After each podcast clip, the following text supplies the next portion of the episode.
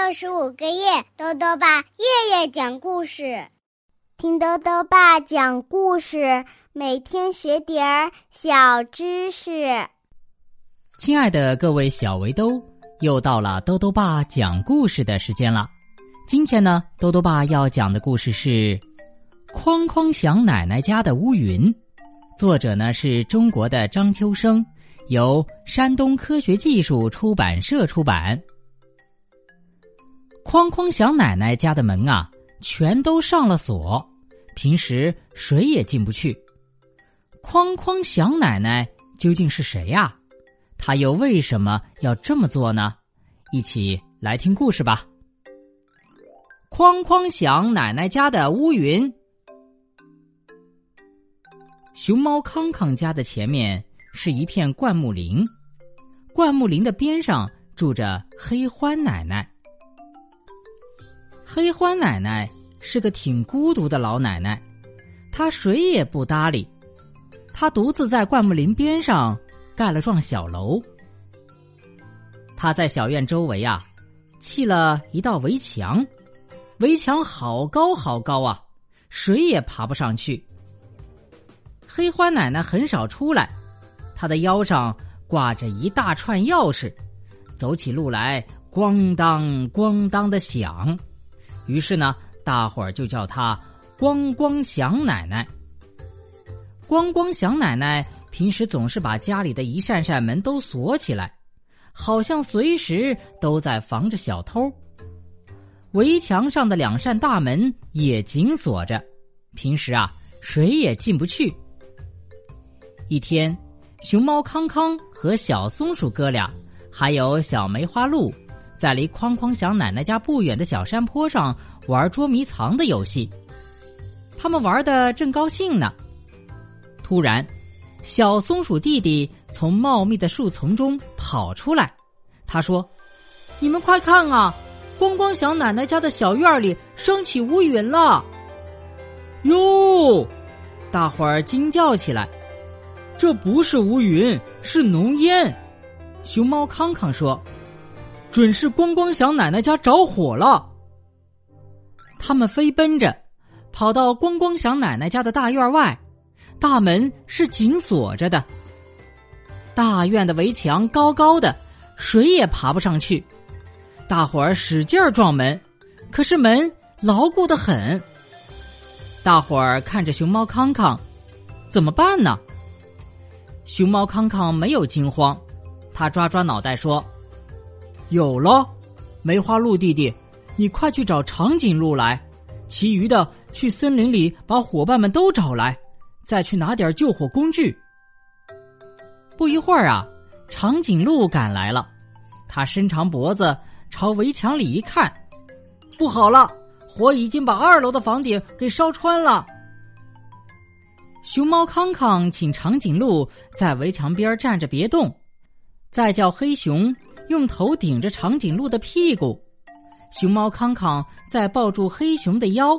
他说：“快从我们的身体上踩过去，跳下院墙去救框框小奶奶。”小兔、小松鼠、小猴他们赶快踩着熊猫、黑熊和长颈鹿的身体，一溜烟儿的爬上了围墙。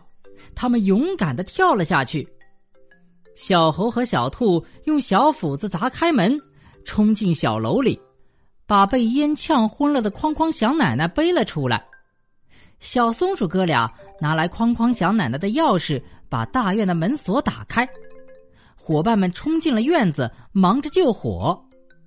大象伯伯也赶来了，他从小池塘里吸足了水，使劲儿喷到房顶上。不一会儿啊，火就被扑灭了。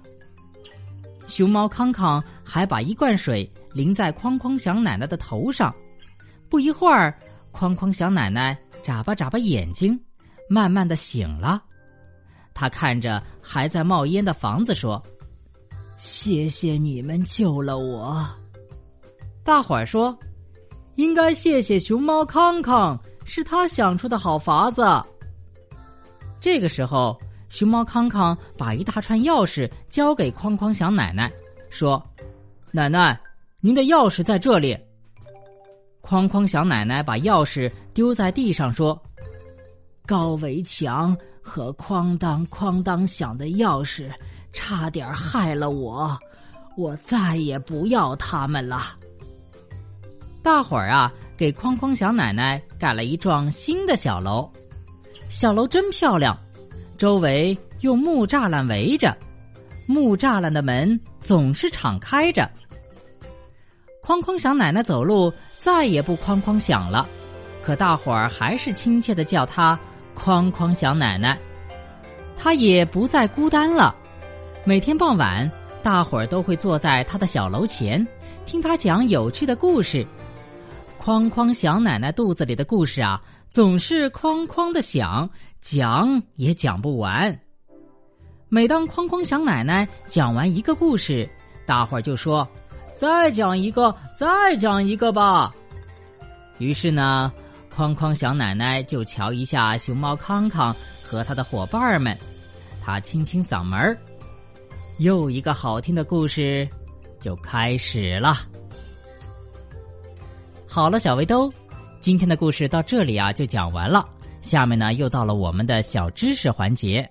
今天啊，兜兜爸要讲的问题是：獾是一种怎样的动物？豆豆爸告诉你啊，獾也叫狗獾，是分布在欧洲和亚洲大部分地区的一种哺乳动物。它们体型粗实肥大，四肢较短，眼小鼻尖，头部中央及两侧呢有三条白色条纹。它们的鼻子上啊有发达的软骨质鼻垫儿，有点像猪鼻子。獾依靠灵敏的嗅觉，吃各种植物根茎。也吃蚯蚓和地下的昆虫幼虫，或者呢，在溪边捕食青蛙和螃蟹，或者在灌木丛中捉老鼠。它们的爪子啊细长而且弯曲，尤其是前肢爪是掘土的有力工具。最后呢，又到了猜谜时间了。今天的谜面是这样的：白白胖胖小宝宝，一生长在泥窝中。年纪不大，心眼儿多，清脆爽口，丝相连，打一蔬菜。再说一遍，白白胖胖小宝宝，一生长在泥窝中，年纪不大，心眼儿多，清脆爽口，丝相连，打一蔬菜。你猜到了吗？如果想要告诉兜兜爸，就到微信里来留言吧。要记得兜兜爸的公众号哦。